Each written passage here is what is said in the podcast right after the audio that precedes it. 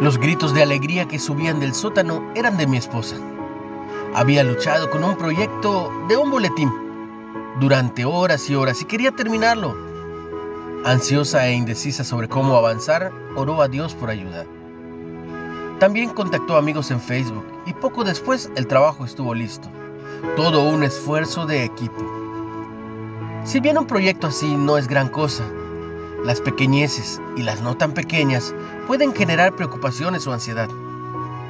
Quizá estás criando hijos por primera vez o enfrentas desafíos académicos como un primer día de clase. Lamentas la pérdida de un ser o tal, vez tienes problemas en el hogar, en el trabajo o en el ministerio. A veces estamos innecesariamente tensos porque no le pedimos ayuda a Dios. Velo en Santiago 4.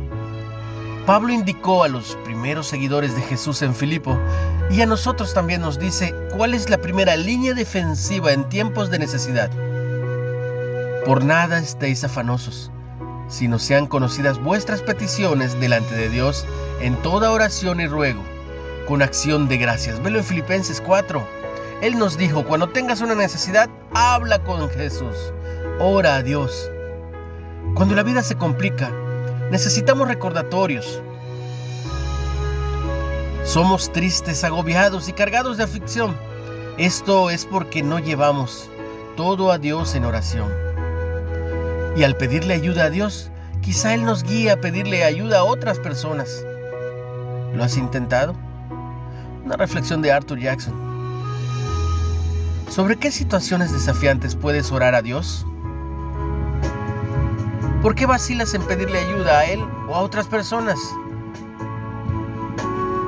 Padre, ayúdame a aprender a pedir ayuda.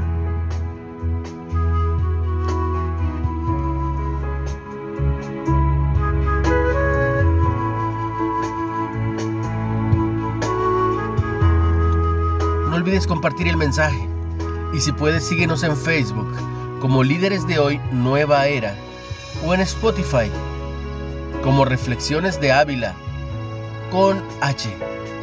Ten un excelente y bendecido día en el nombre de Jesús.